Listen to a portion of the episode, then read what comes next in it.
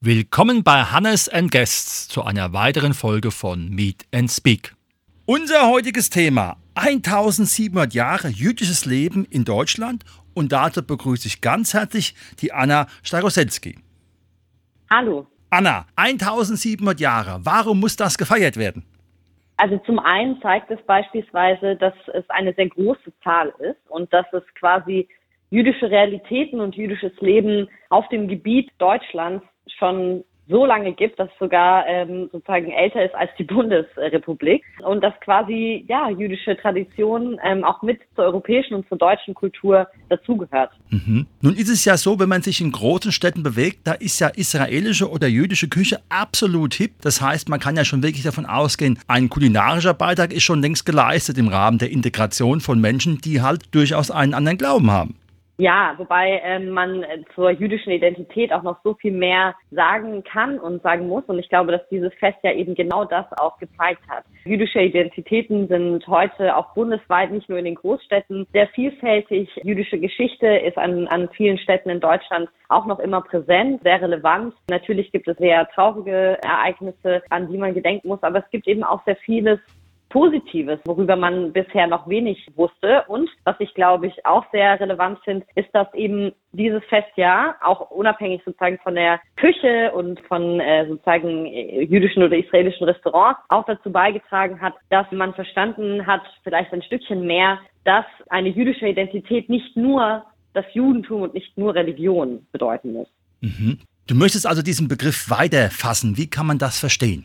Ja, unbedingt. Also zum einen, glaube ich, muss man sich ein bisschen damit auseinandersetzen, was der Status quo ist. Und das ist ja häufig, also das Wort Jude ist mit vielen Stereotypen verbunden und hat auch so ein bisschen negativen Beigeschmack. Und ich bin überzeugt davon, dass eben durch diese wahnsinnig vielen Formate und Veranstaltungen, die es im letzten Jahr gab, man auch so zur Diversifizierung des Bildes von Juden in Deutschland und in Europa auch beigetragen hat. Also man hat ja Begegnungen geschaffen, man hat Austausch geschaffen, man konnte jüdisches Leben ein bisschen kennenlernen, ein bisschen sehen, entdecken, mit Leuten ins Gespräch kommen. Und ich hoffe sehr, dass man jetzt an dem Punkt ist, wo man einem etwas mehr Verständnis hat, auch für ja, diese, dieses breite Spektrum von jüdischer Gegenwart. Wir sind ja selbst von der Initiative Kinder- und Jugendrecht in Eberstadt und unser Motto ist ja, jeder ist anders und jeder darf anders sein. Ist es auch ein Blickwinkel, wo ihr sagt, das ist wichtig im Zusammenhalt von der Gesellschaft, von den Kulturen, aber natürlich auch mittlerweile von den zahlreichen Glaubensrichtungen, die wir in Deutschland haben?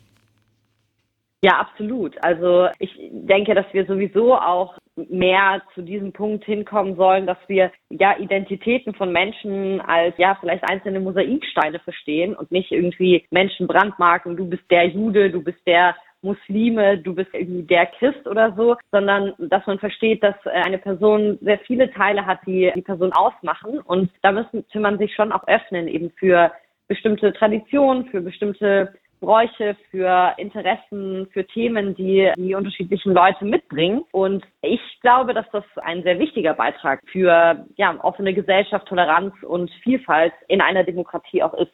Mhm. Aus deinem Blickwinkel, glaubst du, dass diese ja, wie soll ich sagen, jüdische Perspektive, dass das schon richtig Einfluss genommen hat, auch auf das deutsche Kulturleben, dass es auch miteinander verschmolzen ist, weil letzten Endes, wenn wir jetzt mal nur vom Passe ausgehen, sind ja auch alle Deutsche. Ja, klar. Also ich denke sogar, dass jüdische Tradition und Kultur viel mehr ja auch den europäischen Charakter beeinflusst hat, als viele wissen. Also es gibt zum Beispiel schon alleine in der deutschen Sprache sehr viele Wörter, die ursprünglich aus dem Jiddischen kommen. Dann, ich meine, wir haben sehr viele äh, Künstler, Kulturschaffende, Wissenschaftler gehabt, die Juden waren und die eben ihren sehr wichtigen Beitrag geleistet haben zur Fortentwicklung der deutschen oder der europäischen Kultur. Und ich denke auch, dass dadurch, dass es so lange schon jüdisches Leben in Deutschland gibt, es immer wieder Punkte gab, wo ähm, die deutsche Tradition zusammen mit der jüdischen auch verschmolzen ist. Also es gibt auch viele Aspekte im Judentum, die einen expliziten deutschen Touch haben. Also Deutschland als Standort hat einen sehr, sehr wichtigen ähm, Beitrag geleistet zur Entwicklung des Judentums überall auf der Welt. Also in Deutschland zum Beispiel ist das liberale Judentum entstanden. Das, was heute überall auf der Welt praktiziert wird, das findet seinen Ursprung in Deutschland oder moderne Orthodoxie. Das kommt auch eben aus Deutschland. Zur Zeit der Aufklärung ist das hier populärer geworden. Und es gab auch eine Zeit im Mittelalter, wo die sogenannten Schummstädte also Speyer, Worms und Mainz. Sie haben die, also diese Städte wurden bezeichnet auch als Jerusalem am Rhein. Und die haben die Blütezeit der jüdischen Kultur in ganz Europa damals dargestellt. Und das ist eben auch für dieses Jahr super relevant, weil im Jahr, also wo wir in diesem Festjahr 1700 Jahre jüdisches Leben gefeiert haben, in diesem Jahr wurden die sogenannten Schummstädte Speyer, Worms und Mainz auch zum UNESCO-Weltkulturerbe erklärt, was auch nochmal zeigt, wie wichtig Deutschland als Standort war für die Entwicklung des Judentums und auch für die ja, Entwicklung der jüdischen Tradition in Europa. Mhm. Inwieweit könnt ihr und eure Community zu einem interreligiösen Dialog auffordern, mitmachen, auch einen internationalen Aspekt vielleicht setzen? Sind dann von euch Ideen da, wie man mehr zusammenwachsen kann mit einem größeren Verständnis, dass der andere auch so sein darf, wie er ist und nicht irgendwie stigmatisiert wird, nur weil er eine Religion oder eine Hautfarbe hat? Absolut. Also das ist auch ein sehr, sehr wichtiger Ansatz, zum Beispiel von der jüdischen Studierendenunion, dass wir sagen, wir als Juden können nicht die Einzigen sein, die gegen Antisemitismus kämpfen. Und deswegen ist es auch unser Auftrag, ähm, andere Menschen, die ähm, in, also die Minderheiten sind, auch bei ihrer Aufgabe zu unterstützen. Und dann ist sozusagen der Fokus nicht nur auf Diskriminierung und auf diesen negativen, schmerzhaften Erfahrungen, sondern eben auch auf den positiven, auf den, auf den schönen Facetten. Man kann bei so vielen Themen zusammenkommen, man kann sich öffnen für die eine andere Kultur oder Tradition, für unterschiedliche Geschichten und man findet vor allen Dingen sehr viele Gemeinsamkeiten. Und das ist, glaube ich, ein Ansatz, den man nicht nur aus einer Minderheit heraus ja, angehen sollte, sondern ich denke, dass ja jeder Mensch die Verantwortung hat, unabhängig der Herkunft, Hautfarbe oder politischen oder religiösen Überzeugung ähm, sozusagen anzugehen äh, für eben eine, ja, also eine demokratische, offene und tolerante Gesellschaft. Jetzt bin ich ja nun selbst Pädagoge, Religions- und Ethiklehrer und bin auch immer wieder erschrocken, wie vor allen Dingen junge Menschen aus ich sage jetzt mal, arabischen Ländern mit einem etwas anderen Kontext mit dieser Thematik umgehen. Wie schwierig ist da, diese Dinge aufzuweichen? Weil es ist natürlich auch für mich nicht leicht, in der Richtung nur zu argumentieren, wenn da einfach Bilder im Kopf sind, total schräg sind. Ja, also es ist auf jeden Fall wichtig, dass Lehrkräfte lernen, mit dieser Situation umzugehen. Also noch kann man ihnen wahrscheinlich keinen Vorwurf machen, weil auch in den ja, universitären Curricula nicht vorgesehen ist, wie man mit Themen wie Verschwörungserzählungen oder, oder Antisemitismus äh, im Unterricht auch umgeht. Und also auch aus Gesprächen mit Lehrkräften haben wir an vielen Stellen festgestellt, dass viele ja, Lehrkräfte mit dieser Situation überfordert sind, dass sie zwar sehen, dass zum Beispiel Sachen, die geäußert werden, antisemitisch sind, aber dass sie im Klassenraum nicht wirklich darauf reagieren können. Und deshalb hat zum Beispiel auch der Zentralrat gemeinsam mit Antisemitismusbeauftragten der Länder eine Handreichung erstellt, die eben auch helfen soll, mit solchen Situationen umzugehen. Und vor allen Dingen geht es eben um die Betroffenen. Also wenn jüdische Schülerinnen und Schüler aus den Klassen gemobbt werden, dann ist es ein Umstand und ein Zustand, der nicht sein darf. Und da sind die Lehrkräfte und ja letzten Endes auch die Schulleitung absolut in der Verantwortung. Und was mich äh, persönlich auch immer ärgert, ist, dass es sehr viele Schulen gibt, die ja auch diesen Titel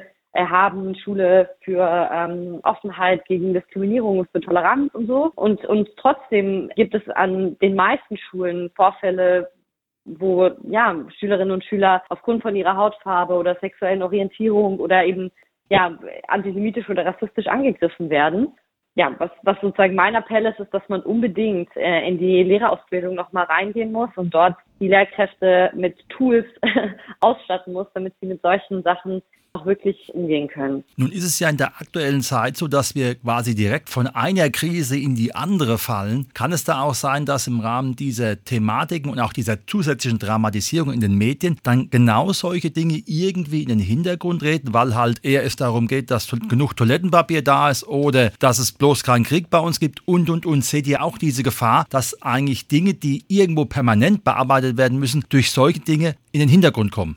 Also die Frage ist, inwiefern das eine öffentliche Debatte ist. Es sollte ja eigentlich eine Diskussion sein an der Schule, äh, in, im, im Klassenraum, in den Lehrerzimmern. Und dort sollte eigentlich die Initiative auch ausgehen, zu sagen, wir schaffen hier einen Lehrraum für Schülerinnen und Schüler und wir möchten, dass sich alle ja, Klassenmitglieder auch wohlfühlen in diesem Raum. Und ich meine, dass die Medien das aufgreifen, ist wichtig und richtig. Ich glaube aber, diejenigen, die sozusagen am längeren Hebel sitzen letzten Endes, also Schulleitungen und Lehrkräfte, die wissen ja selbst aus dem, aus dem Unterrichtsgeschehen, dass es ein Problem ist. Und da weiß ich jetzt nicht, inwiefern sozusagen die Berichterstattung konkret an der Stelle hilft. Mhm. Jetzt haben wir ja 1700 Jahre schon hinter uns. Was würdest du für die nächsten 1700 Jahre wünschen? Naja, also zumindest hoffe ich, dass es nicht noch 1700 Jahre dauert, bis ja jüdische Kinder an den Schulen nicht mehr ihre jüdische Identität verstecken müssen, ähm, weil das ist ein Punkt, der mit dem wir leider sehr häufig konfrontiert werden, dass viele ja, jüdische Schülerinnen und Schüler sich einfach mit ihrer Identität nicht wohlfühlen, aus Angst eben angegriffen zu werden, beleidigt zu werden und negative Erfahrungen damit zu machen. Ich würde mir auch wünschen, dass das Interesse an jüdischer Tradition, Kultur und an jüdischer Gegenwart auch nach diesem Festjahr bei den Menschen bleibt. Und ja, dass das, dass das Engagement für eine offene Gesellschaft auch von allen Bürgern sozusagen als die eigene Verantwortung verstanden wird. Ein weiterer Punkt ist auch noch, ich glaube, wir brauchen mittlerweile ein Umdenken in der Erinnerungskultur, weil wir jetzt mit einer neuen Generation konfrontiert sind.